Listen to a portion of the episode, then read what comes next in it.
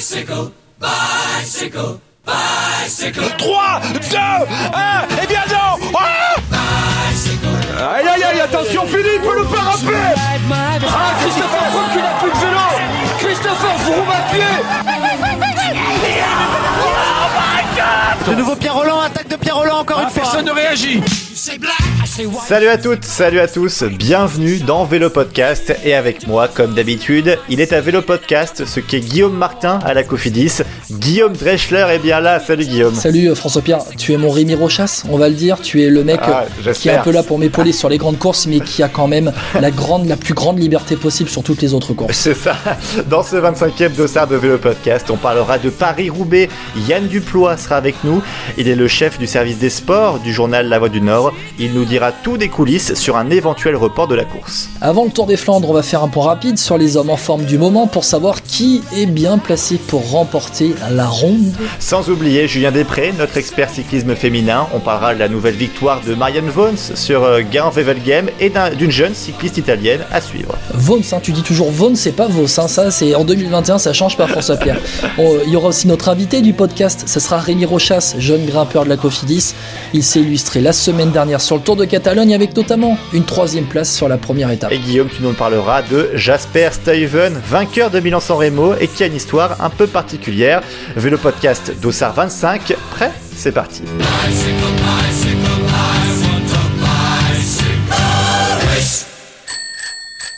On commence avec Paris-Roubaix. On en parle beaucoup en ce moment parce que bah, le préfet du Nord envisage de plus en plus sérieusement un report de la plus belle des classiques à cause de la pandémie de coronavirus. Et pour en parler avec nous, on accueille Yann Duplois, chef du service des sports à la Voix du Nord, le journal. Bonjour Yann. Bonjour à tous. Bon, on rappelle, la semaine dernière, on annonce un report de Paris-Roubaix, probable en tout cas, un report même en octobre, mais aujourd'hui, on n'a toujours pas de nouvelles, pas de report confirmé. Alors, est-ce qu'on, comme on dit, pas de nouvelles, bonne nouvelle Oui, on... en tout cas, ça laisse un espoir à certains et je sais pas si c'est très bien parce qu'au moment où ça va être reporté, ben, l'espoir sera complètement anéanti d'un coup. Et laisser un espoir alors qu'on on pense tous de plus en plus que de toute façon sera reporté, je sais pas si c'est la bonne stratégie encore une fois d'un préfet de toute façon qui n'a pas la bonne stratégie depuis le début. Oui, parce que c'est du côté du Nord, c'est quand même euh, très impacté. On, on parle en dehors du sport là quand même. C'est un des, une des régions qui est plus, un- la plus impactée euh, au niveau du Covid. Ouais, ouais, la pandémie frappe euh, assez fort dans le Nord. Euh, c'est l'une des raisons pour lesquelles, évidemment, le, le- le Paris-Roubaix est fortement menacé. Euh, je peux même vous donner une, une indiscrétion. euh, le Paris-Roubaix sera reporté. Il n'y a pas de, y a pas d'hésitation là-dessus. C'est le timing qui est un peu bizarre. Et, et moi, moi, il y a un truc qui m'embête un petit peu aussi, c'est que le préfet a balancé ça sur les ondes de France Bleu Nord. Et puis derrière, ben, il s'explique pas en fait. Il n'y a pas d'explication. On- Du coup, ça laisse un flou assez, un, un beau flou artistique parce que, ben, à à peine 10 km de Roubaix, il y a des courses qui se déroulent en Belgique. C'est difficile à comprendre en fait. on, on a vu de nombreuses personnes sur les réseaux sociaux, même des cyclistes, femmes, hommes, qui ont critiqué la gestion du préfet du Nord parce qu'il justement il disait en Belgique euh, toutes les courses ont lieu, le Tour de des Flandres aura lieu aussi et Paris-Roubaix on l'organise pas. Je me demande si le préfet du Nord se dit pas, tiens, les, les gens du Nord sont un peu moins disciplinés que les Belges. Parce qu'en fait, en Belgique, on voit bien que c'est assez respecté. Il, y a un huis clos qui est respecté, personne ne va sur la route. Euh, on a vu le Mont Kemmel euh, dimanche à Gand-Wevelgem, il y avait personne. C'est quand même un lieu stratégique de cette course où habituellement il y a plein, plein, plein de monde. Et, là, donc, en tout cas, il est en train de nous faire comprendre que les nordistes sont moins disciplinés, qu'ils ils vont assaillir les pavés, alors même sur leur demande de pas y aller en fait. Euh, C'est quand même, enfin, je, trouve que c'est d'une incohérence et c'est limite scandaleux en fait parce que là on a 10 jours de Paris-Roubaix, faut quand même le dire. Ce week-end c'est le Tour des Flandres, dimanche prochain c'est Paris-Roubaix. On ne sait toujours pas officiellement si la course aura lieu et pendant ce temps-là, on voit les semi-classiques belges en train de se dérouler, on voit que le Tour des Flandres va se dérouler, on voit que toutes les autres courses sont en train de se dérouler.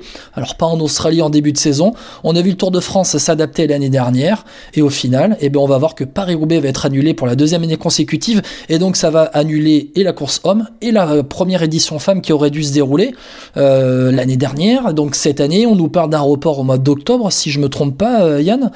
Enfin, je, veux dire, on, nage dans un, on nage dans un délire. Moi, j'ai l'impression qu'on nage en plein délire, quoi. Ouais, ouais, mais je vous dis, c'est, enfin, moi en tout cas, je suis très en colère et je pense que beaucoup de fans de cyclisme dans la région le sont aussi. On comprend pas en fait. C'est vraiment ça. L'idée, c'est qu'on comprend pas pourquoi Paris-Roubaix. L'an dernier, déjà, c'est le seul monument qui n'a pas eu lieu. Euh, je sais pas si vous vous souvenez, le, le calendrier a été reporté, mais toutes les autres courses ont eu lieu. Paris-Roubaix déjà avait payé le prix fort. Pourquoi? Est-ce que c'est le symbole qui est important pour faire comprendre aux gens de la région que c'est vraiment une grave crise qu'on traverse et que même Paris-Roubaix, qui n'avait jamais été annulé euh, en dehors de la Seconde Guerre mondiale, euh, même Paris-Roubaix ne peut pas y résister. Peut-être que c'est un symbole, peut-être. Je sais pas, mais en tout cas, moi, ce que je demande et ce que je réclame, parce que je, je me suis adressé directement à lui, c'est l'explication de monsieur le préfet. Je pense que s'il nous expliquait les raisons, tout simplement, on n'est pas bête, on va comprendre. Mais là, pour l'instant, on a des rumeurs, on a des, ça, ça traîne, on laisse l'espoir à certains, parce que vous savez aussi bien que moi que Paris-Roubaix dans la région, c'est quand même quelque chose que les gens attendent. Oui. Euh, et là, en fait, on attend, on attend, et puis, ben, comme vous disiez tout à l'heure, on est à 10 jours de la course, et on attend toujours, on attend, et puis. Justement, c'est quoi les raisons, Yann? Officieusement, parce qu'en fait, ah, après, évidemment, il y a la pandémie de coronavirus, mais c'est quoi les autres raisons en fait? Ouais. Les autres raisons qui sont évoquées par le préfet, enfin j'ai cru comprendre puisqu'il ne nous parle pas, euh, les autres raisons qui, qui sont évoquées, c'est euh, qu'il ne veut pas mobiliser trop de forces de l'ordre ce jour-là. Euh, alors qu'habituellement, de toute façon, entre, chaque secteur pavé, il y a des, chaque route coupée, il y a, des forces de l'ordre habituellement, donc en fait, ce serait pas plus que d'habitude. Mais bon, bref, cette année, il veut pas. Euh, il y a des, craintes aussi, parce que sur Paris-Roubaix, évidemment, il y a quand même des, accidents parfois graves, euh, et il ne veut pas que les hôpitaux soient obstrués par la présence d'un cycliste blessé gravement, prendre la place de, quelqu'un qui est, touché par la pandémie. Mais là aussi, une solution a visiblement été trouvée, parce que l'hôpital de Tournai, qui est à quelques kilomètres de Roubaix, c'est en Belgique, s'est proposé pour accueillir les éventuels blessés de Paris-Roubaix. Il y a aussi des années où il n'y a pas de blessés sur Paris-Roubaix, donc c'est un peu bon, bref. Mais oui.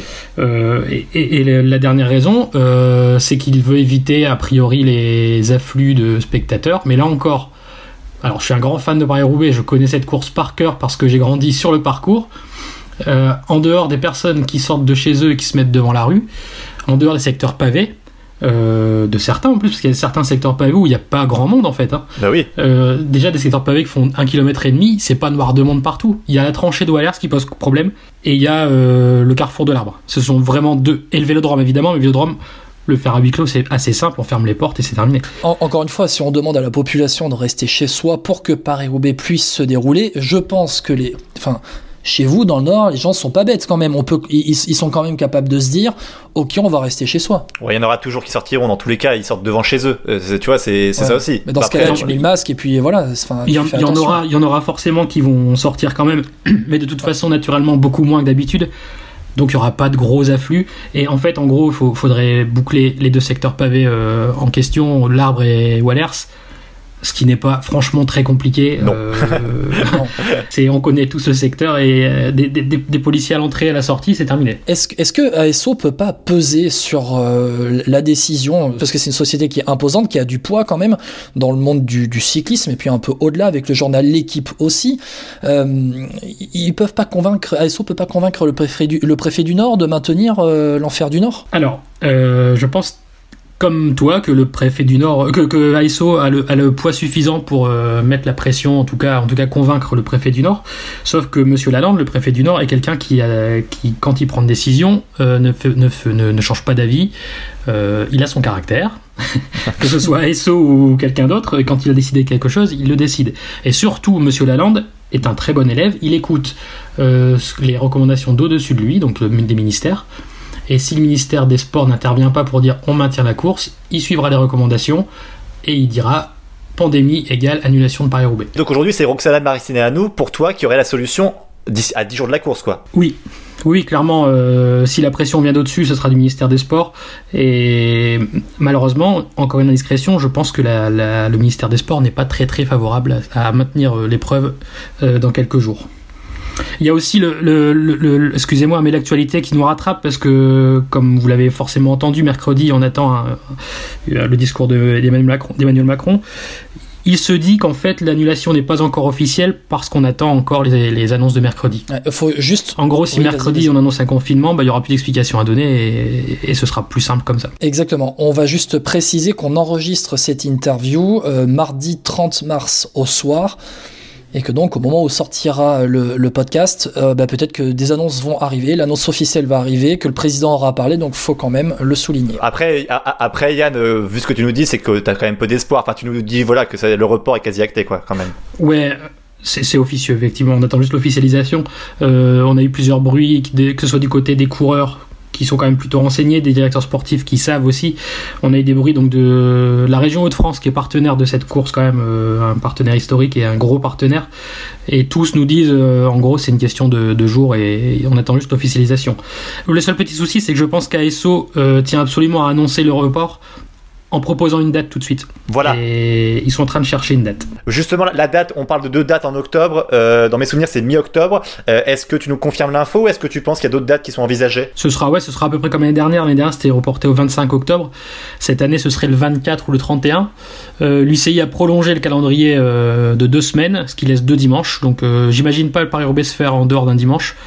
Donc ce serait le 24 ou le 31. Bah, si c'est comme l'année dernière où finalement c'est encore annulé, euh, parce que c'est quand même ça pose, quand même un souci. Et là, on peut, on peut quand même aller au-delà de, du débat, euh, du débat Paris-Roubaix. C'est le fait que finalement, on a vu Paris-Nice se dérouler, on a vu le mhm. Tour de France se dérouler. Là, on voit que Paris-Roubaix, pour la deuxième année euh, consécutive, ne va pas se dérouler. Comment on peut, encore une fois, et je reviens un peu à ce qu'on a dit au début, comment on ne peut pas s'organiser? On sait, on sait que c'est la merde en ce moment. Ok, c'est la merde, ça fait un an que c'est la merde, mais ailleurs, partout, ça roule. Ça s'organise, il y a des bulles sanitaires qui sont efficaces.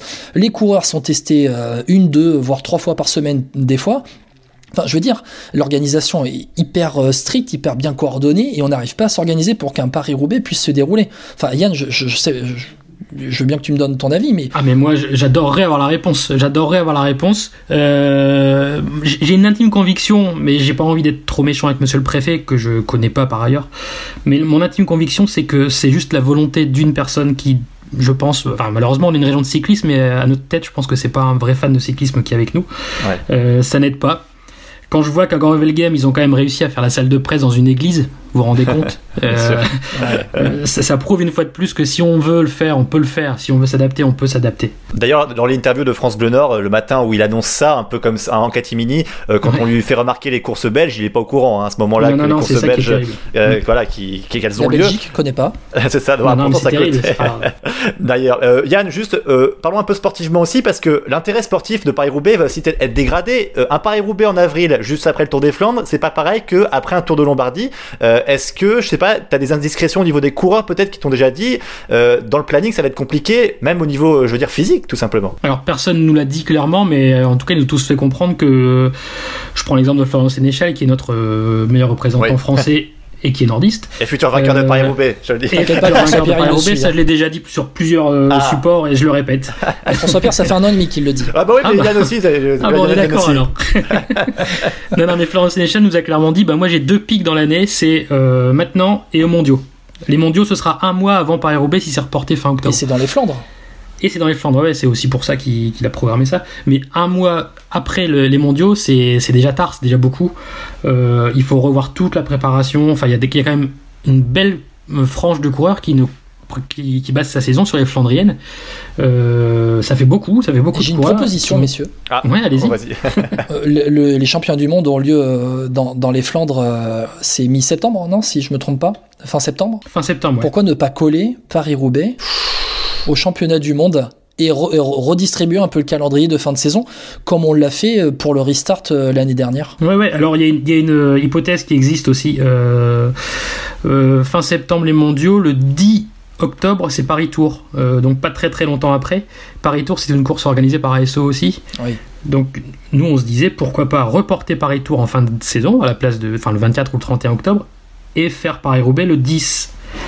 Le seul souci, c'est que si je me trompe pas, le Tour de Lombardie, c'est la veille. Même si ce sont pas les mêmes coureurs, oui. je suis pas certain qu'ils veuillent faire deux monuments euh, côte à côte. Et pourquoi pas mettre le, tour, le Paris-Roubaix en préparation des championnats du monde sur oh, pavé? Tu prépares pas Paris-Roubaix Non, mais attends, et puis quoi bah, encore écoute, tu, nous prends, tu nous prends pour Paris-Chauny quoi, toi Paris-Roubaix, c'est pas une course de préparation. Mais non, mais, attends, non, mais c'est quoi mais les gars, une semaine, une semaine avant les championnats du monde, tu as Paris-Roubaix et les gars, ils vont être dans une forme au top. Ils seront, ils seront une semaine des championnats du monde. Ça va être le dernier test avant les championnats du monde. Ça peut être une, une course énorme. Est-ce que, est que le Tour d'Espagne se termine pas ce week-end-là? En plus, ouais. Ah, avec le décalage avec le jeu, les Jeux Olympiques aussi. je pense, ouais. ouais ça, ça, colle pas. En tout cas, c'est un, un, un, beau casse-tête quand même. Ah, juste une dernière question, Yann, et après, après on te libère. Euh, sur l'image de Paris-Roubaix, parce que évidemment, Paris-Roubaix, souvent, mais nous on est chauvin et on est nordiste, c'est normal, euh, c'est la plus belle des classiques. Est-ce que au niveau image, on peut, ça peut pas avoir un impact négatif, euh, entre guillemets, on se fait un peu passer devant? Bah si. Si. Si, si, clairement, euh, deux ans, enfin, on va dire un an et demi pour être optimiste sans Paris-Roubaix, c'est pas dramatique, mais pas loin. Alors nous les nordistes, on, ça, nous, ça nous donne encore plus d'amour pour cette course parce qu'on tient à ce qu'elle se déroule. Mais effectivement, les images à l'étranger, notamment, euh, il y a une course comme l'Estrade Bianche qui, qui, qui, prend beaucoup de place, de plus en plus de place. Le sixième monument. Ouais, ouais c'est ça. Et j'ai bien peur que, que si on annule deux fois en suivant, ce soit plus compliqué ensuite. D'autant que certains coureurs pourraient peut-être se dire euh, bon allez j'ai tout fait là-dessus, c'est terminé, euh, je veux plus refaire une saison complète pour me, me préparer sur Paris-Roubaix. On sait jamais, c'est une course qui visiblement pèse pas dans le calendrier. Donc voilà.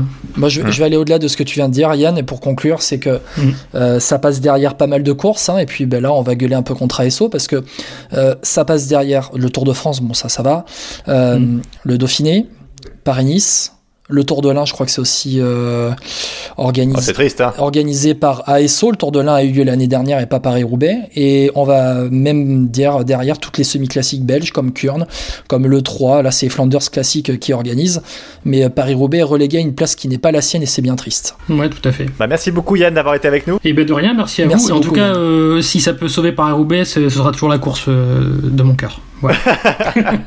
la mienne aussi, euh, Yann, t'as raison. Bon, en tout cas, si vous voulez plus d'informations sur Paris-Roubaix ou sur le reste, il y a le site de La Voix du Nord où tu travailles, euh, Yann, avec plein d'articles intéressants, notamment, alors c'était il y a un mois, je crois, une super interview de Florian Sénéchal qui gagnera Paris-Roubaix, on le dit tous les deux, euh, Yann et moi, dans quelques années.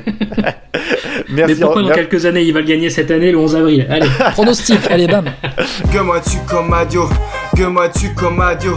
Je ferai tout pour mouiller le maillot avec mon la pierre comme vaisseau. Van Aert, Van Der Poel à la Philippe, il va falloir choisir son camp. Guillaume pour le Tour des Flandres qui arrive. Allez, on arrive à la fin des campagnes flandriennes. On a bien compris que Paris-Roubaix, c'est en suspens. On n'en parlera pas trop. Allons sur le Tour des Flandres. Suspens, ouais. allons sur le Tour des Flandres. Euh, bon, j'aimerais parler d'abord avec toi euh, des trois. Alors, Van Aert, évidemment, Van Der Poel à la Philippe. Euh, ils sont en forme, même si Van Der Poel nous a un peu inquiété sur à travers la Flandre. Euh, on va dire que les trois restent des favoris pour le Tour des Flandres. Oui, euh, oui, et j'ai envie de dire, plus que Van Aert, euh, Van Der Poel à la Philippe, c'est Van Aert, Van Der Poel et la Quick Step. Parce que finalement, euh, Van Aert et Van Der Poel, ok, c'est les grands, ce sont les grands leaders de leur équipe. Euh, Van Aert, toute l'équipe euh, va rouler euh, pour lui. On a vu le travail de Van donc la semaine dernière euh, pour Van Aert. C'était dimanche, il me semble, hein, c'est ça Sur Gand-Wevelgem. Exactement, Exactement. lorsqu'il gagne euh, Gand-Wevelgem. Van Der Poel, on sait qu'il a une très grosse équipe autour de lui aussi, une équipe de, de Flandriens avec des Dries de Bont, avec des Gianni Vermeersch, Jonas Ricard, Sylvain Dillier. C'est très costaud, mais la de Koenig, voilà, il y a Julien Lafilippe qui lui veut viser le Tour des Flandres. Mais finalement, Julien Lafilippe, lui, il s'inscrit plus dans une tactique d'équipe. On pourrait dire quand même avec euh, autour de lui du Lampart, du Asgreen qui a fait un énorme travail aussi, un énorme numéro la semaine dernière. Euh, il y a à l'E3, ouais. À, l'E3, exactement. Zdenek Stibar, on sait jamais s'il peut nous en sortir une. Yves Lampart, lui, est toujours là. Euh, je crois qu'il bah, fait podium hein, sur, à travers la Flandre en, plus. Lampart, il, 4, il fait 4. Mais ouais, ouais, c'est ça. franchement, franchement, ce qui est bien avec la Dokkan Quick Step, c'est que quand tu pars avec une équipe comme ça, tu te dis n'importe qui quand il va à l'avant, il peut gagner. Donc ça c'est cool, tu vois. C'est ça. Même si j'ai l'impression qu'ils sont un poil en retrait sur ces Flandriennes. Ils ont j'ai l'impression qu'ils n'ont pas toujours joué la victoire et euh, que vraiment Van Der Poel et Van Aert sont vraiment un cran au-dessus, même si euh, j'ai une réserve euh, concernant Mathieu Van Der Poel après à travers la Flandre, parce qu'on l'a vu vraiment bah, piocher dans le final. Alors est-ce que bah, c'est pas de moteur? Est-ce qu'il a fait trop d'efforts avant? Est-ce qu'il est au bout de... Il, il, est plus en forme, ça y est Est-ce qu'il a dépassé son pic de forme? Ouais, non. Ou alors, ou alors la première il chaleur. beaucoup, il a beaucoup roulé. Il a beaucoup roulé. Il y a aussi peut-être. Moi, j'ai entendu parler d'une chute éventuelle. Ça, il faudra qu'il confirme aussi. Enfin, non, moi, je suis pas trop inquiet pour Van Der Poel par rapport à ce qui monte depuis le début de saison. Il y a peut-être aussi les premières euh, chaleurs. Il faut voir aussi. On avait vu Rémi Rochès nous dire autour de Catalogne, première chaleur. Moi, ça m'a fait des allergies. Euh, Van Der Poel, on sait qu'il roule euh, souvent l'hiver quand il fait froid dans les sous-bois et que finalement, les grosses chaleurs, c'est pas le, c'est pas la période quand il y a les grosses chaleurs où il roule vraiment. Donc peut-être que ça peut lui jouer des tours, mais normalement, à Oudenarde, ça doit pas être un magnifique temps d'été euh, dimanche. on verra. Après, ce qui va jouer aussi, je trouve, et c'est ce qui peut nous amener à, la- l'autre partie sur ces Flandriennes, euh, c'est aussi sur les autres coureurs, les outsiders. Quand tu vois Van Der Poel euh, à travers la Flandre, là, il est dans le, de- le deuxième groupe et que personne roule, c'est quand même un signe assez révélateur. Van Aert, c'était un peu pareil, mais heureusement, il avait un équipier sur Ganvevel Games, c'était Van Hooydonk.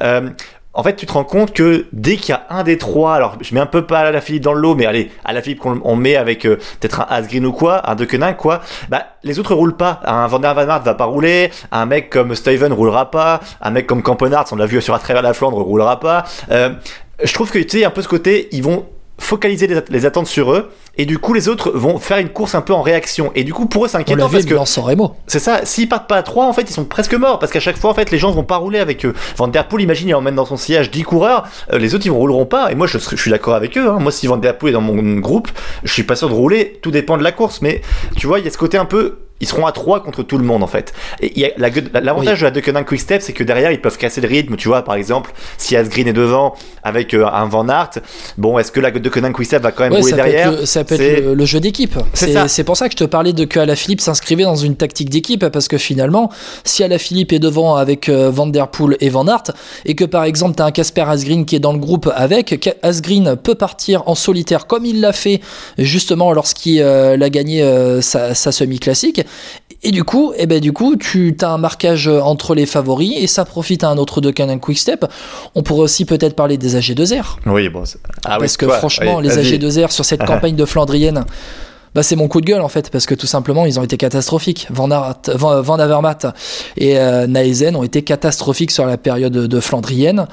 Ils ont souvent été à deux parce qu'ils sont costauds, ils font partie des Flandriens les plus forts du peloton. Mais ils ont toujours été devant sans réellement pouvoir jouer la victoire parce que bah, notamment quand Asgreen gagne, alors j'ai jamais le nom en tête, Asgreen, euh, il gagne euh, FPS Ah, à l'E3. à l'E3, voilà, à l'E3. Il y a eu tellement de courses en 6 jours que là, je me suis perdu avec les noms. Quand Asgreen gagne l'E3, normalement, quand Asgreen part à 6 bornes de l'arrivée, quand il repart, mais tu dois avoir Naesen ou Van Avermaet qui se sacrifient l'un pour l'autre. En fait, t'as l'impression qu'ils roulent encore dans des équipes différentes. C'est, c'est franchement, ça, ça me fait un peu peur parce que ils peuvent faire quelque chose de gros, euh, quelque chose de grand, mais euh, ils s'en donnent pas les moyens. On sait que ce sont deux potes, on le sait, c'est comme ça qu'on nous a vendu la signature de Van Avermaet chez AG2R, mais va falloir le montrer en course en fait, où l'un des deux va devoir se sacrifier pour l'autre. Alors peut-être qu'on a vu un signal dans, à travers la Flandre, on a vu, on s'est rendu compte quand même hein, au fur et à mesure des Flandriennes de préparation autour des Flandres que Naesen est un cran en, dessous pardon, que Van Avermaet. J'ai l'impression, ce n'est que mon avis, et du coup j'ai l'impression que Naesen sera un peu le lieutenant de luxe de Greg Van Avermaet et que Van Avermaet va devoir euh, jouer sa carte comme ça et aussi s'appuyer sur Oliver Neisen mais à un moment donné quand il va falloir rouler derrière un gars parce que si par exemple euh, Van Aert est isolé que Alaphilippe ou Asgreen est isolé et que Van Der Poel part en solitaire et qu'il y a et Van Avermaet et Neisen je te fais un scénario, un scénario de course un peu où je m'imagine quelque chose mais il va falloir que soit Neisen, soit, soit Van Avermaet roule, mais roule vraiment, se sacrifie, euh, sacrifie ses chances de victoire pour aller chercher euh, la victoire pour l'équipe AG2R Citroën, parce qu'ils peuvent faire quelque chose de grand, mais vraiment pour l'instant ils s'en donnent pas les moyens, et pour moi ils sont catastrophiques depuis le début de la campagne des Flandriennes.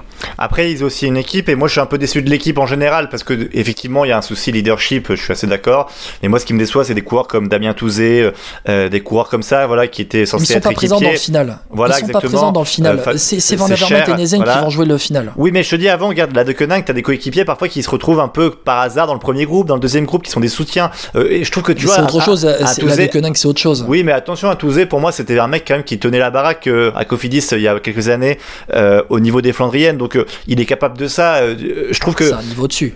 Oui, mais Touzé, pour moi, il peut être facile dans un deuxième, troisième groupe. C'est pas pour, je te lui demande pas d'être devant, mais je lui demande d'être au moins deux, troisième et d'être là, à apporter un soutien à, un moment donné, de, donner quoi. Stan On verra peut-être avec Alexis Goujard. voilà, mais Stan De Wolf aussi euh, a été recruté pour ça, il n'est pas présent. Je suis assez d'accord avec toi sur cette déception. Euh, passons un peu à la suite, Guillaume. Sur ce, les outsiders pour dimanche, euh, autour des Flandres, Dylan Van euh, fait partie officiellement des outsiders depuis à travers la Flandre. Bah oui, oui, oui, il a vraiment montré qu'il a de très bonnes jambes. Dylan Van Baarle a fait vraiment une bonne campagne, j'ai l'impression. Il s'est montré, il parce qu'on a vu Thomas Pitcock. Alors il a chuté hein, sur à travers la Flandre, mais Thomas Pitcock a pas été si euh, imposant que ça. Alors il fait euh, Van, Van Baarle, il fait euh, premier donc à travers la Flandre, vainqueur, et il fait ensuite top 10 à Gandwevelgem et à l'E3 classique, 8e et 7e en deux jours. Donc ouais, il a prouvé, il a les jambes, il est là, Dylan Van Baarle, il est présent. Ce sera je pense, le leader de l'équipe sur euh, le Tour des Flandres. Peut-être pas peut-être pas Pitcock, on verra. Ça aussi, ça peut s'inscrire dans une tactique d'équipe, mais Van Barle a, l'air de, de s'imposer comme euh, le leader de la Ineos. Si on peut aller chercher chez les autres leaders, François Pierre, euh, on peut quand même dire que chez Bora, Peter Sagan revient.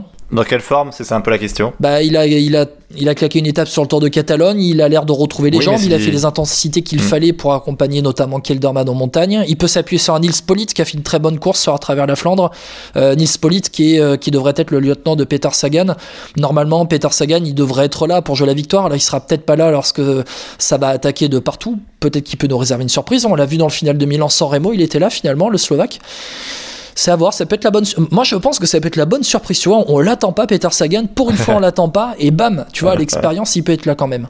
C'est vrai. Alors, on va terminer là-dessus sur Anthony Turgis. J'ai envie de t'entendre là-dessus, ah. Guillaume. Euh, Anthony Turgis qui euh, accumule les top 10, souvent plutôt entre la 8e, 9e place. Souvent, c'est le cas. Il a encore fait, je crois, 8e à travers la Flandre. Euh, sur Gamevel Game, il fait aussi 9. Enfin, voilà. Anthony Turgis toujours placé. Est-ce que tu penses que ça peut être le genre d'outsider un peu la bêtiole, tu vois, qui, qui, gagne comme ça la surprise générale sur le Tour des Flandres.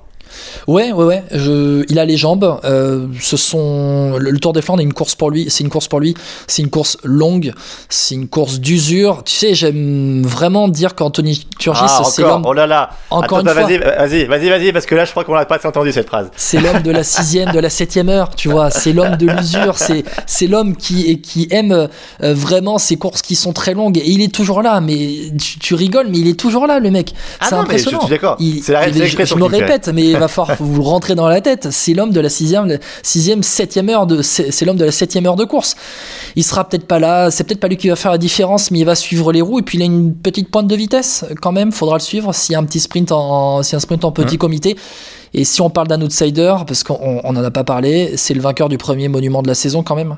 Jasper Steven Eh ben oui, parce que Jasper Steven, et on le verra dans le portrait euh, de Vélo Podcast dans, quelques minutes. Jasper Steven, c'est un, mec qui roule très bien sur tous les terrains, vraiment tous les terrains. Après, tu auras les autres outsiders euh, euh, classiques, hein, les Seb Van Bark, les Alberto Bettiol, même si Bettiol n'est pas trop en forme. Euh, voilà, on pourrait même voir Michael Matthews, Stephen Kung qui a été très bon aussi. Il y a plein d'outsiders sur cette course. Vraiment, je pense que le Tour des Flandres cette année, François Pierre, sachant que voilà, on attend l'officialisation, mais Paris-Roubaix ne va normalement euh, ne va pas se dérouler euh, au moment où on parle. En tout cas, on n'est pas, on n'a pas l'officialisation, mais ça va pas se dérouler. Je pense que tout le monde va tout mettre vraiment sur le Tour des Flandres, quitte à ce que ce soit la dernière course de l'année, mais on devrait vraiment, vraiment voir une très belle course. Bah justement, tu parlais de Jasper Stuyven, Jasper Stuyven, comme on dit, je sais pas, mais en tout cas, on va en parler dans quelques instants dans ton portrait dans le podcast. T'es grand aujourd'hui Bon Guillaume, tu voulais nous parler de celui qui a remporté le premier monument de la saison, le Belge Jasper Stuyven. Ouais, Stuyven, vainqueur de Milan San Remo, c'est un nom qui n'est pas le plus ronflant, il faut le dire. Euh, le plus mis en avant aussi, mais c'est un coureur qui confirme tous les espoirs placés euh, en lui depuis les catégories jeunes. Alors FP, je vais te proposer de, te replonger un peu dans les catégories jeunes, les années jeunes de Jasper Stuyven pour te montrer aussi, pour vous montrer qu'il ne vient pas de nulle part. Déjà pour euh, commencer avec 2009, euh, est junior 1 et il est champion du monde junior au sprint, François Pierre devant Arnaud Desmar ça marque un peu, ça place un petit peu Arnaud Desmar qui était déjà très bien et qui était annoncé comme un top sprinter mondial à, cette époque-là. 2010, Jasper Stuyven, il remporte Paris-Roubaix Junior devant Dan McClay, Sénéchal termine 11e. Ensuite, à la fin de saison, il termine 3e des mondiaux derrière James McCarthy et puis le champion du monde junior de cette année-là en 2010, c'était Olivier Legac qui aujourd'hui à Groupama FDJ. 2011, on continue un peu hein, dans les années de jeunes de Jasper Stuyven, vainqueur Milan-San Remo. Stuyven, il fait deuxième de Paris-Roubaix Espoir pour sa première année Espoir, derrière Ramon Sinkeldam, euh, et puis devant Arnaud Desmar qui termine quatrième. Tu vois, Desmar, Stuyven, c'est à peu près la même génération, et aujourd'hui ils se suivent encore dans les pelotons. 2012, il arrive dans l'équipe Bontrager Livestrong Team. Ça te rappelle un peu quelque chose, euh, Livestrong Ah oui, évidemment, c'est le bracelet jaune. Exactement, c'était euh, les équipes, l'équipe jeune lancée par Lance Armstrong à la fin de sa carrière. À l'époque, en 2012, la Bontrager Livestrong Team, c'est un peu l'équipe de jeunes de la Radio Shack. Parce qu'en clair, à l'hiver 2011-2012, cette équipe n'est plus l'équipe réserve à nommer vraiment de, de, la Radio Shack, mais ça reste toujours une équipe où euh, ben, la Trek ensuite a l'œil sur les jeunes qui sont dans cette équipe-là, et quelques années plus tard, ça devient la Agion, Agion Berman, l'équipe d'Axel Merckx. Alors, Jasper Stuyven, il participe aux premières courses hors catégorie, c'est l'antichambre du World Tour, avec notamment le Tour de Californie, qui n'est pas encore été promu euh, au plus haut niveau. Et à seulement 20 ans, Stuyven il marque ses premiers points UCI en terminant sixième d'une étape au sprint. Et attention, accroche-toi bien, FP, parce que derrière, euh, enfin devant lui plutôt, il y a Sagan, Hausler, Matthews, Boonen et Kluge. Fin de saison, septième du Grand Prix de Wallonie. Alors en 2013, eh bien 2013 c'est enfin sa première victoire professionnelle, une 2.2, hein, c'est euh, circuit continental, Europe Tour, mais c'est professionnel. En mars, le Tour d'Alentero, c'est une, une course par étape au Portugal qui révèle pas mal de jeunes. Cinq étapes, une victoire, 4 top 10 et une victoire au général final devant Chad Aga. Peu après, troisième de Liège-Bastogne-Liège Espoir, derrière Valgren et Nathan Brown. Et là, FP, tu te dis quand même que le, mec est capable de briller sur plusieurs terrains. Ouais, ouais. Bah, après, Steven, moi, ce qui me plaît avec ce coureur, c'est que c'est puissant, ça va vite. Enfin, c'est un coureur vraiment complet. Exactement, et ça se confirme dans ses années suivantes. On est en 2014, Jasper Stuyven est pro, ça y est, il signe dans la grande équipe Trek, avec lui Cancellara, Jungels, les frères Schleck, Voigt, Zubeldia, De Volder, premier grand tour avec la Vuelta et il termine 8 fois dans le top 10 d'une étape avec l'étape inaugurale, un contre-la-montre par équipe et l'étape euh, de fin, euh, en contre-la-montre à la 21e étape à Madrid, où il termine, euh, je ne sais pas si c'est à Madrid d'ailleurs, mais il me semble, 8e, il termine 9e de, ce, de cette dernière étape, donc 8 top 10 pour son premier grand tour, c'est énorme. Et il faut attendre la, attendre la Vuelta de l'année suivante, en 2015, pour voir Steven lever les bras sur un grand tour. Enfin, c'est une victoire à Murcie dans un sprint avec une cinquantaine de coureurs devant Pelo Bilbao et Kevin Reza. Et là, je saute vers avril 2016. Stuyven fête ses 24 ans. Et on peut dire qu'il est désormais un coureur solide qui s'affirme dans les Flandriennes. Quelques jours plus tôt, il remporte Kurn-Bruxelles-Kurn en solitaire. Et là, je vais te parler de l'exercice en solitaire de Stuyven parce que ça revient à ce qu'il a fait à ce qu'il a fait à Milan-San Remo. Euh, au fur et à mesure des années, il s'impose comme un outsider permanent parce que FP, c'est pas forcément le coureur que tu cites toujours parmi les favoris, mais c'est un coureur très complet, toujours capable de tirer son épingle du jeu. Ouais, il y a toujours au moins une ou deux étoiles, tu sais, dans les outsiders, quand tu mets un système d'étoiles, tu vois, le 5 étoiles, c'est souvent les, les gros coureurs, lui, c'est souvent le 2 ou 3 étoile, tu vois. Exactement. Tu le mets jamais dans le 3 étoiles, dans le grand favori, mais tu mets toujours dans une à deux étoiles, et c'est un peu pareil sur le dernier Milan-San Remo, où Steven a été vraiment, ben, on peut dire, le plus intelligent dans ce final. Il attaque au pied du pot de Joe, au moment où, tous les, où tout le monde regarde les favoris Van Aert et Van Der Poel.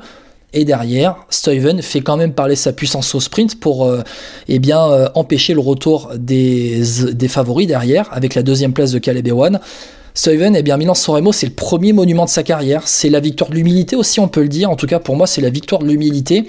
Euh, la victoire d'un leader discret mais exemplaire. La preuve avec la citation que je vais te donner qui date d'une interview de mars 2019 à Sport Magazine en Belgique et reprise sur eurosport.fr aussi après sa victoire sur la Primavera. Je cite, On est un leader par sa personnalité, pas par son palmarès. Celui-ci renforce évidemment la position d'un coureur, mais on peut avoir gagné 20 classiques et avoir un caractère de chien. Un vrai leader, tel que j'essaie de l'être, encourage ceux qui travaillent pour lui, les accompagne, les rend plus forts, les incite à croire en eux, à quelque chose dont ils ne s'imaginaient pas capables. Ça doit se faire naturellement, sans forcer, sans rien forcer ni planifier.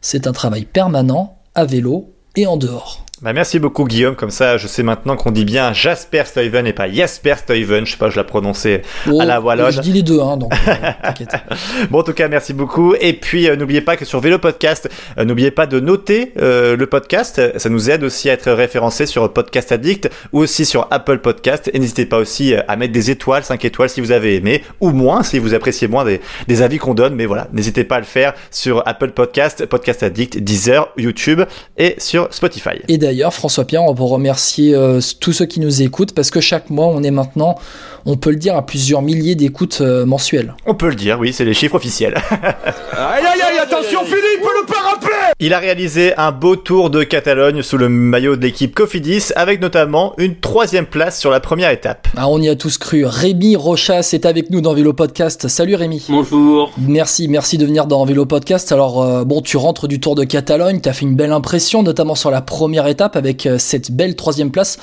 On vient de le dire, le reste de la semaine était un peu plus compliqué. Tu finis 96e au général.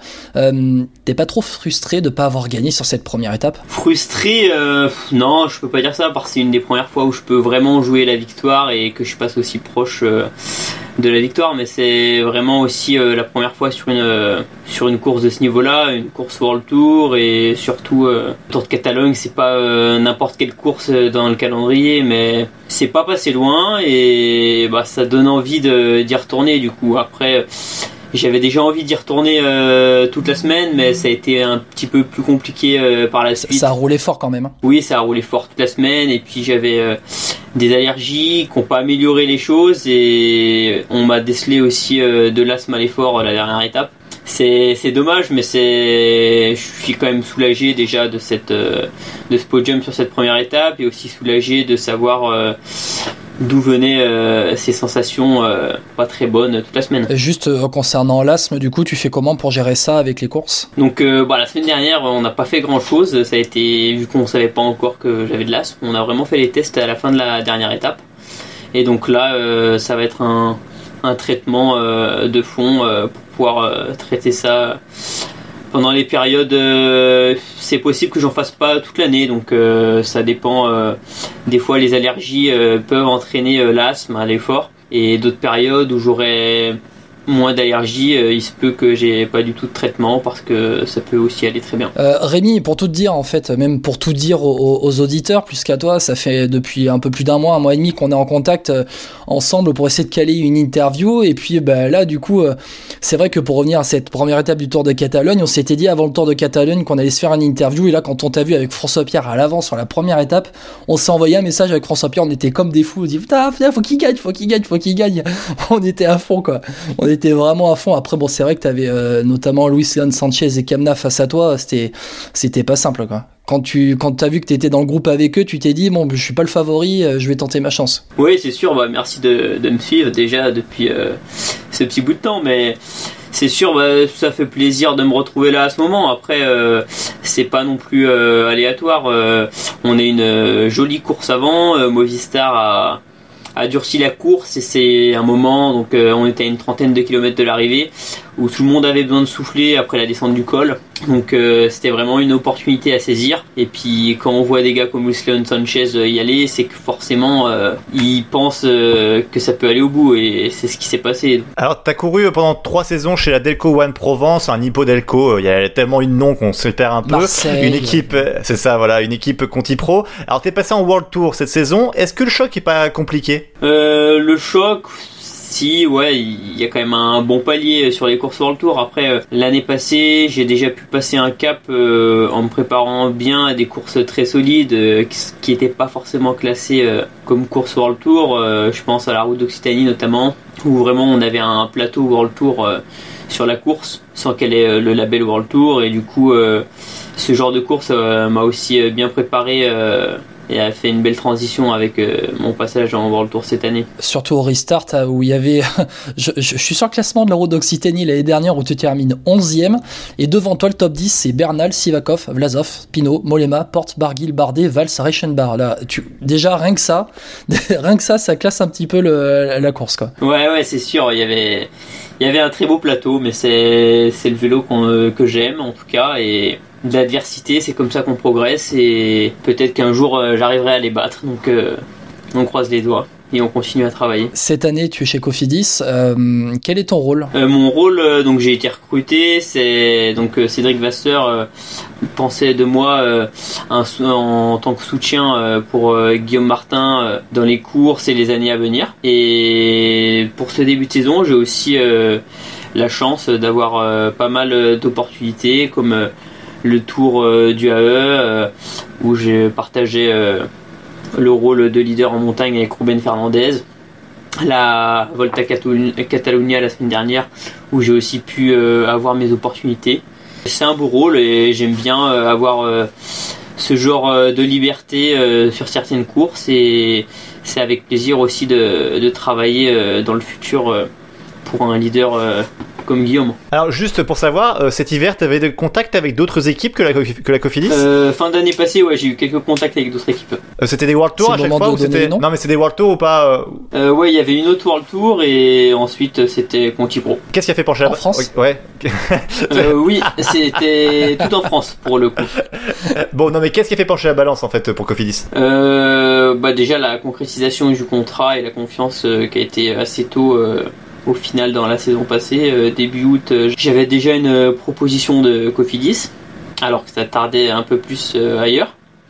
Et c'est vraiment le projet de Cédric et de l'équipe qui m'ont convaincu. Alors, juste cette arrivée à Cofidis, est-ce que c'est pas une revanche un peu pour toi qui a été lâché entre guillemets par H2R en, 2016 Ah, un petit peu, si, mais après, je prends pas vraiment ça. je l'ai jamais mal pris euh, de ne pas passer professionnel à, H2R après avoir été stagiaire, mais non, ça m'a toujours euh, donné une certaine euh, grinta pour prouver que j'avais ma place et de fonctionner aussi, de marcher bien en début de saison. Là, ça prouve aussi à tout le monde que j'ai quelque chose à faire dans le peloton de retour. On parlait de revanche, c'est le fait que tu ne sois pas passé par un parcours très classique. On sait très bien que chez AG2R, les gars, ils, passent par Chambéry, ensuite ils passent chez les pros. Enfin, tu vois, chez FDJ maintenant avec la Conti.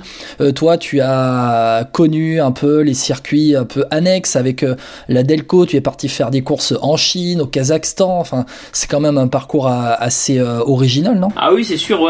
Après le CCF, mais je devais m'engager avec l'armée de terre, mais l'équipe du coup n'est pas repartie cette année-là. Donc je suis reparti avec Bourg-en-Bresse.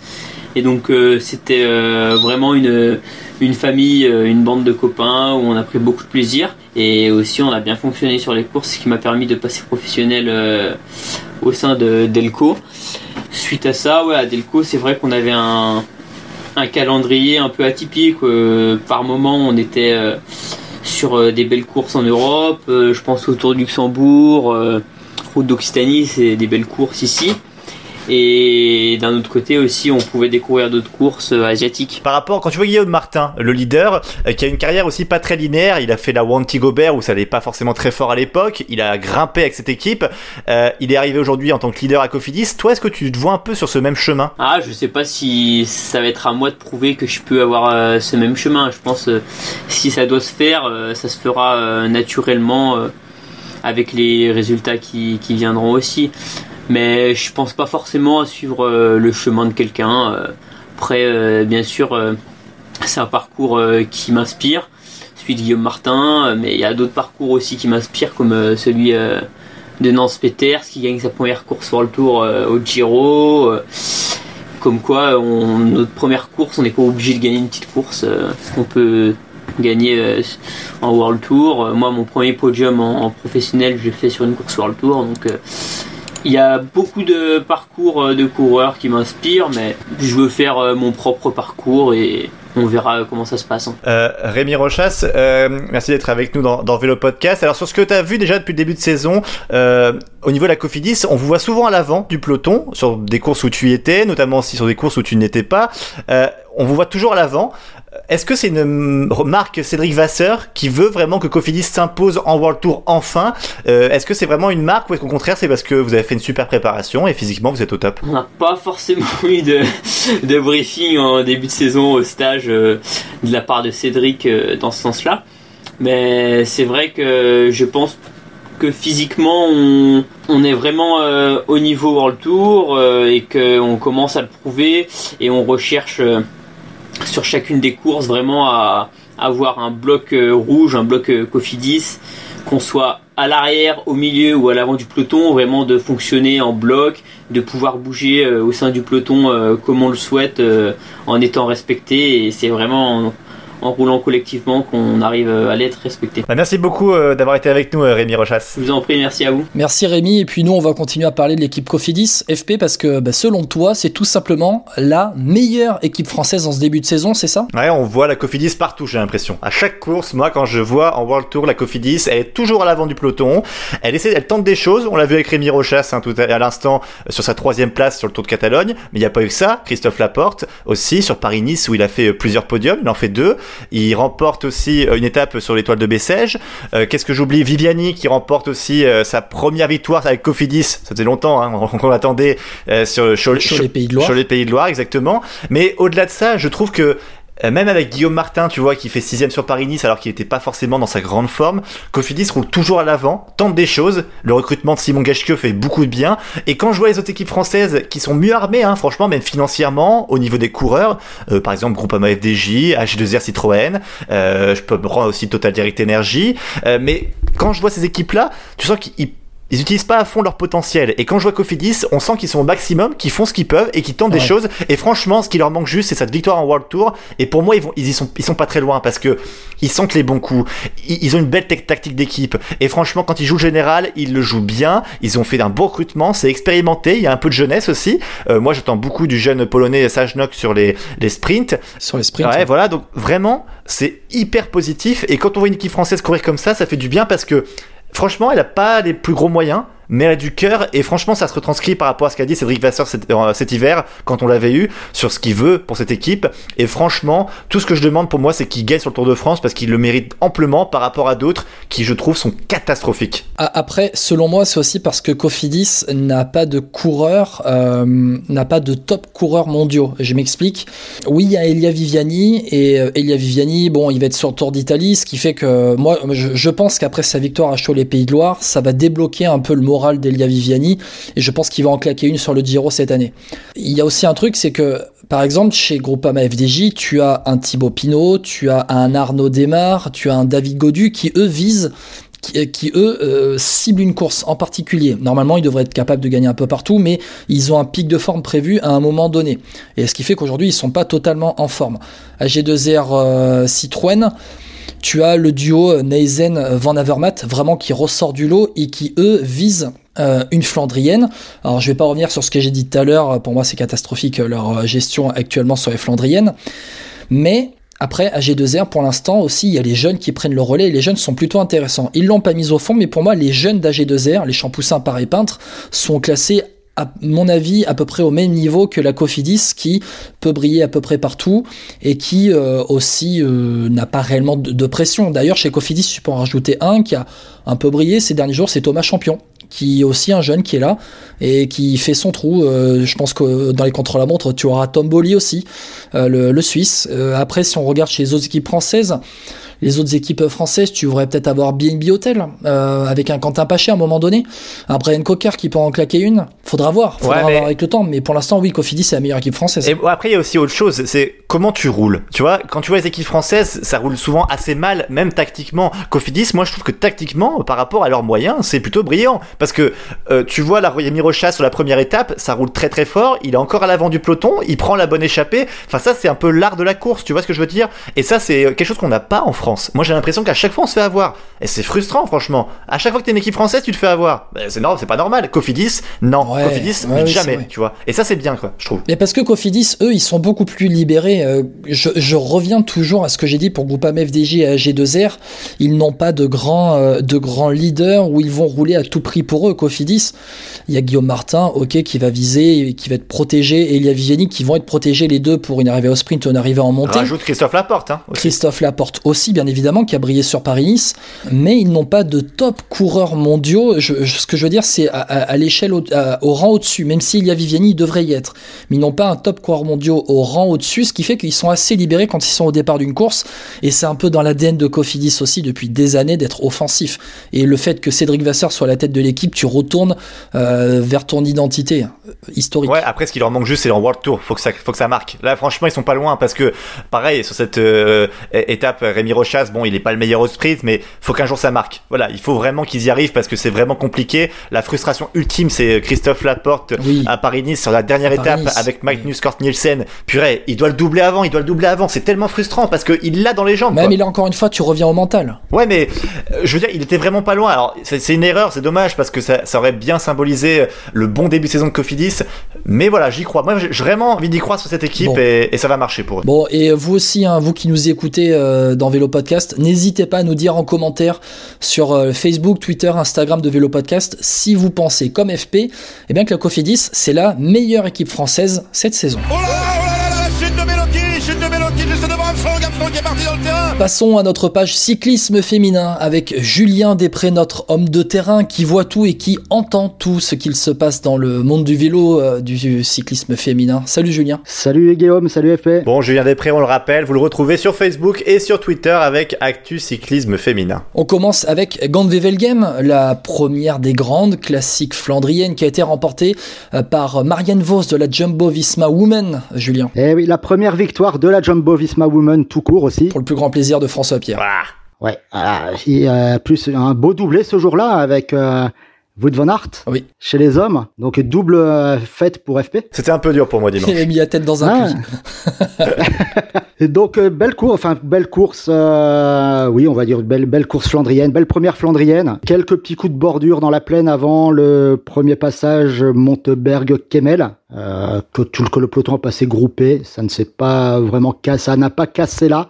Pas sur ce tour-là, tout au moins. Euh, ils ont enchaîné derrière avec les Plug Street, ces chemins de gravier au lieu de mémoire de la Première Guerre mondiale, euh, pour les férus d'histoire et euh, de cinéma.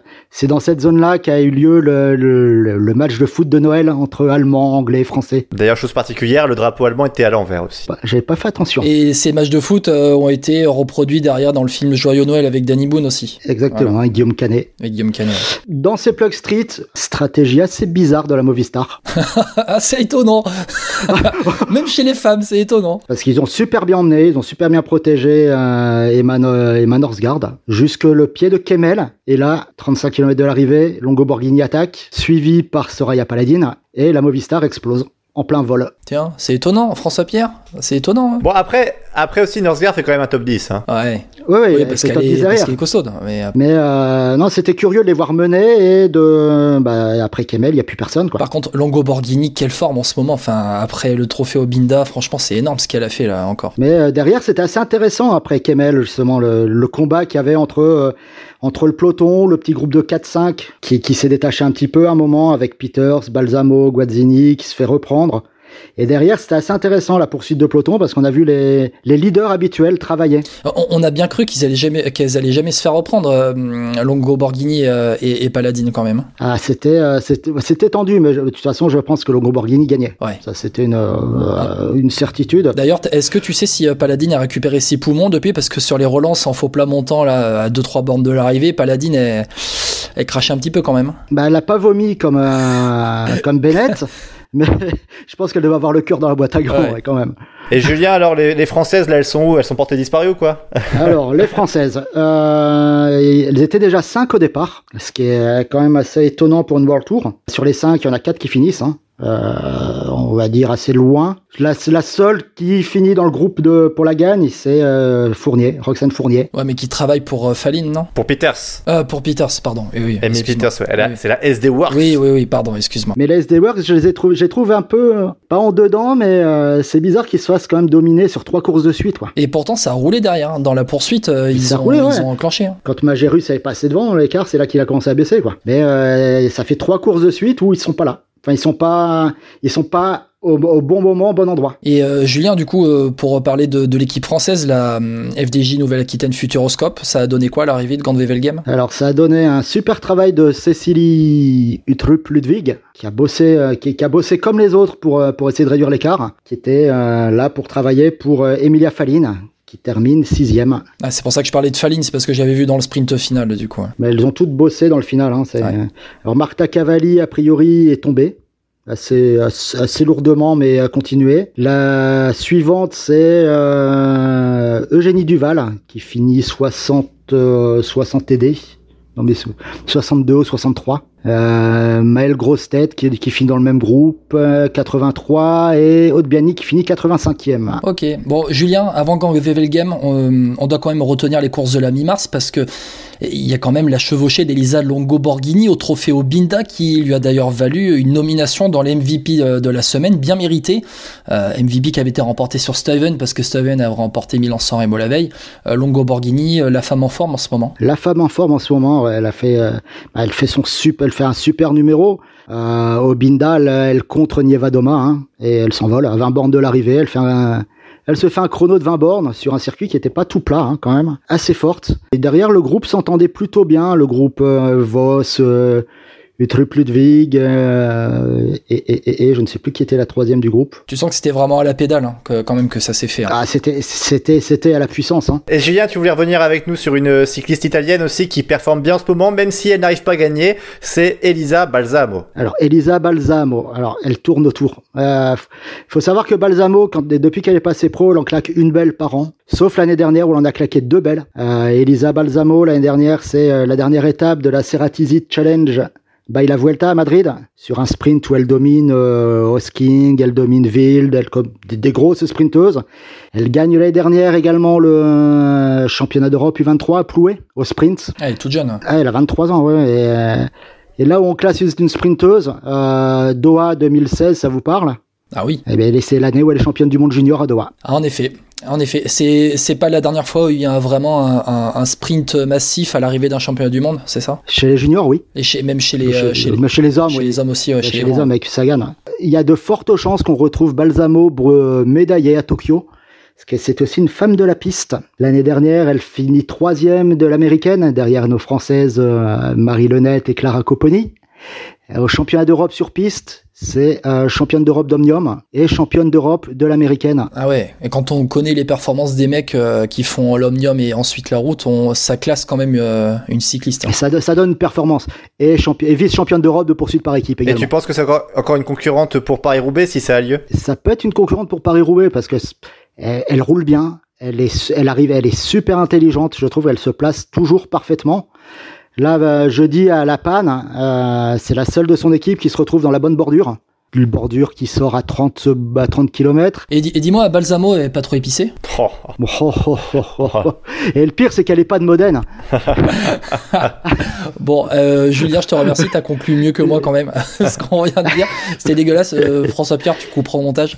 Ouais, je, je comprends. Merci Julien. En tout cas, on se retrouve dans le prochain podcast, comme à chaque fois, pour parler de l'actualité du cyclisme féminin, actu cyclisme féminin sur les réseaux sociaux.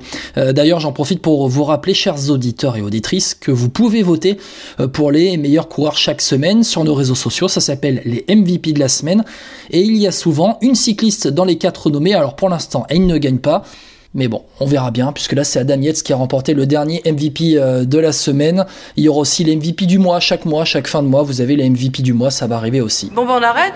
Bah non, c'est pas fini. De retour dans Vélo Podcast avec Rémi Rochas qui nous rejoint. Rémi, attention, connexion euh, avec les montagnes. Rémi, tu es bien là? Je suis toujours là. Toujours là. Euh, François Pierre, connexion de l'autre côté des Alpes, est-ce que tu es là? Bien là, bien présent. Bon, allez, c'est bon, la connexion est faite. Rémi, tu reviens avec nous pour faire le quiz Tout à fait. de fin de podcast. Est-ce que t'es es chaud, t'es aussi chaud que sur le Tour de Catalogne? Ah bah, ah, oui, bien. Ah, voilà. Ah, François Pierre, t'as vu un peu l'adversaire que tu as? Ouais, je vais essayer de m'accrocher à la roue et de lâcher sur le sprint à la fin, tu sais, comme ça.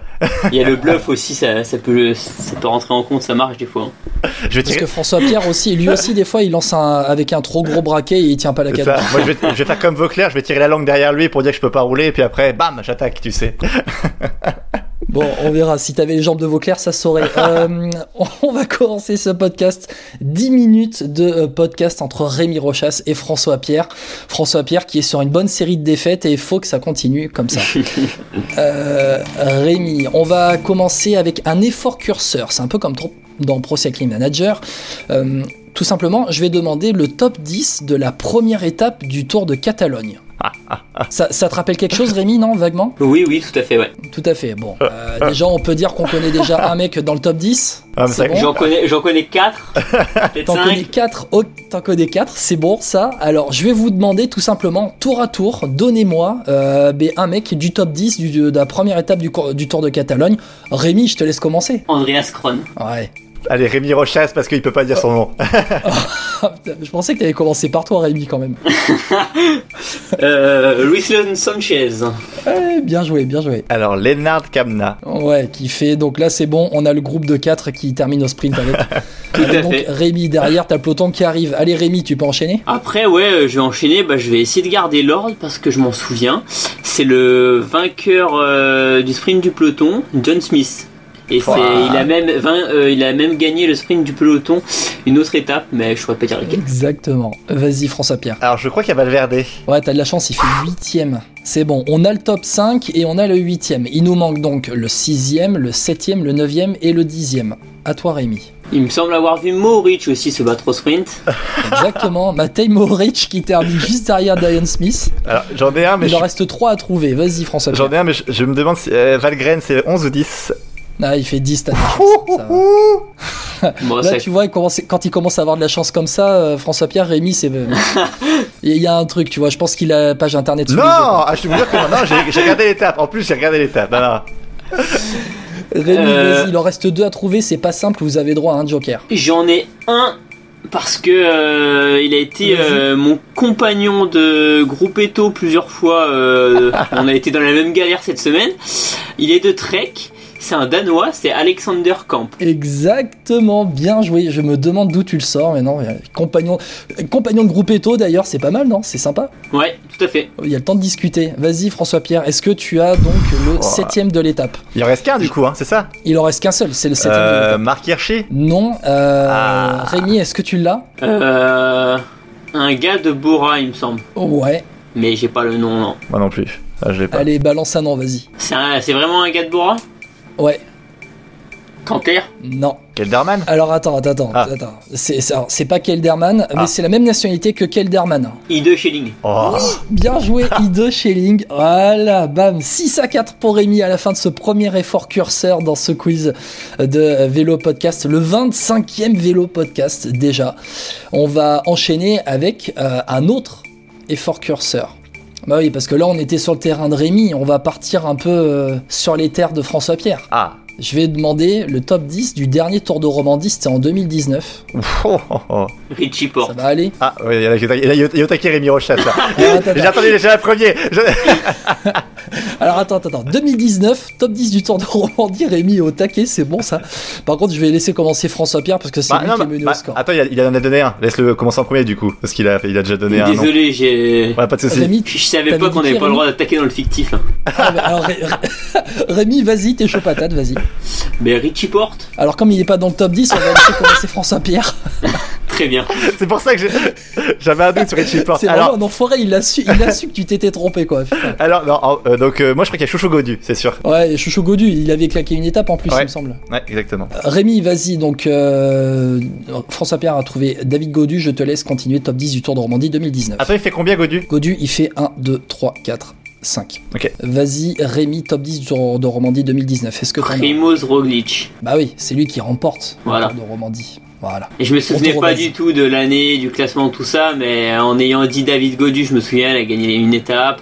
Il y avait Roglic, ok. Voilà, exactement. François Pierre, Alors on a Guerin Thomas, je crois cette année-là. Qui termine troisième. Rémi, Euh... c'est pas simple. hein. Ah non, du tout, là c'est loin. Ah, pourtant, c'est, ça grimpe, hein, c'est pour toi. hein. Non. Ouais.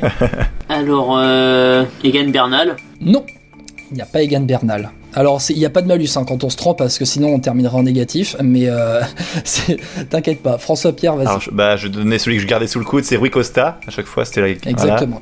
Qui termine deuxième. Euh, Rémi, vas-y. Euh... Kelderman. Non, il n'est pas dedans. Alors tu as utilisé ton joker. Euh, François Pierre, vas-y. Euh, ah, là, là, je commence à être un peu en. euh, Qu'est-ce qu'il peut y avoir? Hmm. Tu as le premier, le deuxième, le troisième et le cinquième. Ouais, mais après, je me rappelle plus. Euh, Qu'est-ce qu'il devait y être à l'époque euh, 2019, c'est loin. Hein. Euh, Est-ce qu'il n'y avait pas du un Reichenbach dans le top 10 Possible, non Non, Ah, merde. Non. Ah, Tu as utilisé ton joker, François Pierre, donc tu peux enchaîner avec un autre mec puisque Rémi avait utilisé son Euh, joker avant. ah, ah, Zacharine, c'est cette année-là où il est bon? Ouais, ouais, il termine huitième. Ah, Attention, parce que là, je fais le point sur le score. Il y a 8 à 7, François Pierre. On prend l'avantage. Pop, pop, pop, pop, pop, c'est pas fini. Euh, François Pierre, tu as la main puisque Rémi a utilisé son joker. Ah, bon, euh. ah, y, a- y a ah, Jumbo Visma, il devait en avoir un autre. Crushbike qui était là ou pas? Aïe, aïe, aïe, aïe, aïe, aïe, aïe, sixième Crushback, vas-y, enchaîne. euh, Bon, là, je suis là, je sais plus. Euh, ah, Est-ce qu'il y a. Euh. pff, Non, j'ai. Là, euh, Guillaume Martin, il a fait à l'époque? Non. Non, non. Non, non. 9 à 7, attention. Alors, vous avez tous les deux utilisé votre joker. Ah. Maintenant, je vais vous proposer le nom des équipes, Ah. euh, des, des mecs qui restent. Et Oui. comme ça, eh ben, ça va euh, vous faciliter un peu la tâche. Et c'est Rémi qui va reprendre la main. Il y a deux Bora Hansgrohe et un Katusha et un Education First à trouver. Rémi, vas-y. Donc on en dit à chacun, c'est Vous ça en, vous en dites un chacun, exactement. Euh, Rémi, alors deux Boransgro, euh, un Katusha et un Education First. Un Bora euh, Bourman. Ouais. Exactement. Ah, Emmanuel enfin. Bourman qui termine septième. Alors, euh, Michael Woods à l'époque, là, chez la First, là C'est ça? Exactement. Michael Woods, ça fait 10 à 8. Rémi, il t'en reste un à trouver. Un de la Katusha, euh, Katusha Tour de Romandie si tu réfléchis bien, et euh, un autre de la Bora. De la Bora. Qui c'est qui gagne bien? 2019. Allez, il faut balancer un nom. 3, 2, 1. Kamna. Non. Pardon, attends, j'ai pas entendu, tu peux répéter? Kamna, non. Non, j'ai pas entendu, tu peux répéter Lennart Kamna. Ah non, c'est Non, non, c'est non, non, non, c'est pas lui. Euh, Généralement, c'est le c'est le signal Milberger. pour dire euh, dis, à- dis à d'autres mecs. Non, c'est même pas lui en plus. bon, vas-y FP, est-ce que t'en as un Bon, on va terminer avec ça. Non, je, euh, pff, non, non, il y a qui euh, Non, je, je- franchement, j'ai aucune 3, idée là. 2, 1. Non, Allez, terminé. Il fallait trouver Gros Schartner et Spilak. Oh. Spilak, fallait le trouver. derniers du top 10 euh, du Tour de Romandie. Bon, je fais le, le point sur le score puisqu'on en est à 10 à 8. Rémi est juste dans l'aspiration de François Pierre. Il reste euh, encore euh, deux minutes dans ce quiz du 25e vélo podcast. Je tire la langue, hein, je tire la langue là, c'est- pff, je souffre un Tu peu. tires la langue. Attention, là, ça va être à la rapidité. Alors, euh, Elia Viviani a gagné au sprint. Cholet, euh, Pays de Loire. Félicitations. Rémi a fait troisième du tour, Ca- du tour de Catalogne en début de semaine. Euh, mais avant Rémi, qui a fait le dernier top 3 chez Cofidis? En quoi, en World Tour ou en classique? Non, en- en- dans toutes les courses. Christophe Laporte. Alors attends, j'avais pas, j'avais pas Digo. Ah. Oh Qui a fait le top 3 Oui, c'était Christophe Laporte. Rémi, tu l'avais Euh, ouais, mais réflexion. euh, Tu pensais pas que c'était en rapidité euh, non, mais j'étais en train de, de recalculer s'il y en avait eu depuis, mais non, c'est la dernière étape de Paris-Nice, c'est ça Ah, C'est la première étape de l'étoile de, de Bessèges. Non, mais même il y a, y première- Paris-Nice Attends. aussi, hein, il y a raison, Oui, il y a c'est Paris-Nice. Aussi. Ah, Dernière étape. Il y a Paris-Nice Ouais, deuxième, il fait En deuxième. top Il 3 fait Ouais, deuxième. deux. Deuxième derrière Kurt Nielsen. Exactement. Euh, François Pierre, si tu me dis le résultat comme ça, c'est t'as t'as pas le De quoi? T'as pas le le- t'as pas les Non, non, mais celui-là, là, on s'en souvient, on s'en souvient. Ah non, parce que, ouais, il voilà, devait merci. C'était Voilà, écrit. c'est- le sprint Ouais, sur le ouais. virage où Kurt Nielsen il, est- il part et la porte, on- il est derrière et t'as Jalabert qui lui dit même, il dit mais qu'est-ce qu'il fait? Exactement. Eh, non mais rattrape-toi. Non, je bah, Bon, arrête. attention. 11 à 8. Allez, on est euh, on arrive à la fin de ce de ce quiz de vélo podcast, le 25e.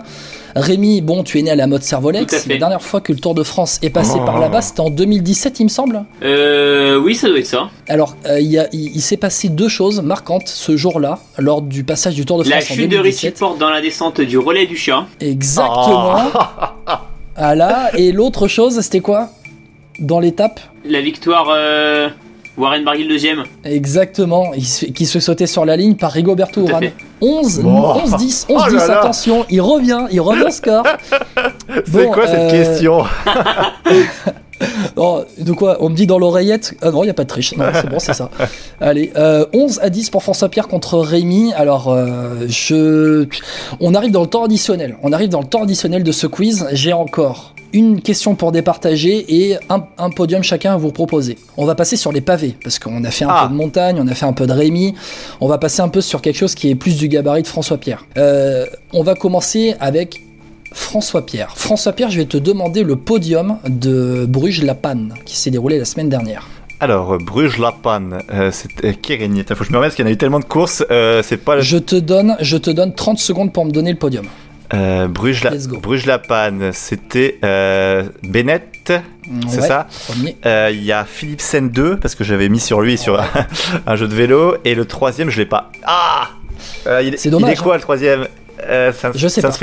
Je sais pas. Ah, j'ai plus. Euh, ouais, je- Il reste, euh, il te reste 10 secondes. C'est quoi C'est c'est pas un français, sinon je me on serait rappelé. Ouais, c'est pas un non. Isolo, un Dupont, non, un Manzin, non, Manzin, non, Manzin.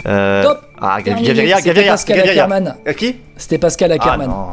Attention parce que là ça fait 13 à 10 pour François Pierre. Rémi, si tu, as, si tu trouves le podium que je vais te demander, tu égalises. Très bien. Et il y aura une balle de match. Ok. Rémi, je te demande le podium du, de la E3 classique. D'accord. Rémi, je te donne 30 secondes aussi. Donc, nous avons comment euh, le le danois Oui, Mince. exactement, c'est lui, un point. Non, il a pas dit le nom de Koenig euh, Quickstep mince. Si en vrai j'ai bon deuxième Sénéchal. Ouais, vas-y. Euh, troisième c'est Van Der Poel. Ouais, et le premier, allez, il était pas fantôme sur, ce- sur cette Oui course. oui c'est oui c'est c'est Casper. Vas-y. C'est fini Non, c'est fini là Exactement. Ouais, ouais, vas-y. Non mais Casper Asgreen, oui ouais, Asgreen, Casper Rémi. Asgreen, tout à fait. Casper Asgreen, quel 13 scandale. partout, égalisation, un- égalisation de Rémi sur la balle de euh, la pré-balle de match. Non. Rémi, t'es chaud patate là, c'est bon, on te sent. hein. J'ai failli avoir une extinction de voix mais c'est bon. Asgreen c'est c'est sorti. Ah, bien joué, franchement, bien joué, félicitations. Alors attention, parce que pour départager sur la balle de match, la dernière victoire de Rémi. euh, Rémi, ta dernière victoire, c'était quand? Tu peux me le rappeler, s'il te plaît? Euh ouais tout à fait. Ronde de Lizard, je me trompe pas? Euh, si, c'est le Tour du Pays Gex 2018. C'était? Juste avant de passer professionnel, quand j'étais stagiaire. Exactement. Alors moi, j'avais j'a- j'avais noté la ronde de Lizard en fait. C'est ouais, c'était l'année d'avant. C'était l'année d'avant. Alors on va rester sur la ronde de Lizard, s'il te plaît, parce que ça m'arrange en fait. Très bien. Euh, Rémi, je vais te demander qui tu as devancé lorsque tu avais levé les bras à la ronde de Lizard. Attention, attends, attends, euh, avant de répondre. Mathias Le Tournier. Euh, Victoire de Rémi Rochas dans ce Oh podcast 14 à 13 Victoire de Rémi, bien joué Oh là là. euh, Attends, Mathias Le Tournier qui était chez Océane Top 16 Euh, François Pierre, comment tu peux pas le savoir Pardon, excusez-moi de pas me rappeler de la ronde de Lizard il y a 4 ans hein, ou 5 ans, je sais plus combien. Euh, Attends, il a devancé un mec qui était dans l'équipe charentaise Ah, mais je dis pas, mais quand même, oh là là, quel Il scandale. faut le savoir, moi je le savais. Quand j'ai regardé la page internet, je le savais. Et le troisième, c'est qui? Rémi Le Rochas qui troisième, remporte c'est- le podcast C'était même euh, euh, le petit de l'auto, c'est ça? Euh, sur, tu me dis? Le troisième, Le troisième ouais, de l'étape, c'était. Je crois que c'était un triplé français ce jour-là. Ah, Léo Vincent. Exactement. Ah. Léo Vincent. Exactement, c'est ça. Bon ben, Rémi, félicitations Oh là là. pour cette victoire dans ce quiz du 25e vélo podcast. Eh ben merci. Euh, Rémi, une réaction déjà pour cette victoire? Bah la première hein, de, depuis un petit moment, hein, ça fait plaisir. hein. J'espère qu'elle Ah appellera d'autres cette saison. hein. Voilà, on pourra dire au moins quand tu auras levé les bras que la dernière fois que tu as levé les bras, ce n'était pas euh, en 2018 en 2016. Non, non, c'était en 2021 dans Vélo Podcast. 30 mars. Alors, voilà, félicitations. J'espère qu'elle sera plus 30 belle hein, quand même, hein, parce que celle-là, franchement. Bon, François Pierre, ça va? Tu... Ouais, bah ça c'est un peu dur là, tu vois. Je me sens un peu, tu- comment dire, je me sens frustré, tu vois. C'est ça un petit peu. J'avais la victoire au bout des mains et je l'ai pas eu, donc euh, je vais voir avec mon équipe, mais on va changer ça. Ouais, tu vas poser une réclamation? Non, non, c'est bon, je suis pas aussi petit que ça, t'inquiète pas. Genre, on, on gagnera la Il y a prochaine que moi fois. qui dépose des réclamations. Bon bah merci en tout cas Rémi. Et ben merci à vous pour ce moment sympa. Et puis ben, Rémi, on va continuer de te suivre. Et François Pierre, eh bien voilà, c'est comme ça qu'on conclut euh, ce 25e vélo podcast. Ouais, J'espère que tu Sur dormiras une belle mal note. cette nuit, Guillaume, pour ce que tu as fait aujourd'hui. Vraiment, c'est c'est horrible. non, bon, après, en revenant un petit peu sur ce qu'on a dit avec les Flandriennes, euh, le Tour des Flandres, on est revenu sur Paris-Roubaix aussi. Est-ce qu'il aura lieu ou pas? C'est euh, plus politique que sportif, malheureusement. Mais voilà, on, a- on- on espère en tout cas vous parler de Paris-Roubaix dans 15 jours, hein, dans le prochain podcast. On espère et débriefer la victoire de Florian Sénéchal. Oh, j'espère, j'espère. ah Oui. Allez, Florian, on y croit en toi. Croisez les doigts. Allez, ciao, à bientôt. Salut à tous.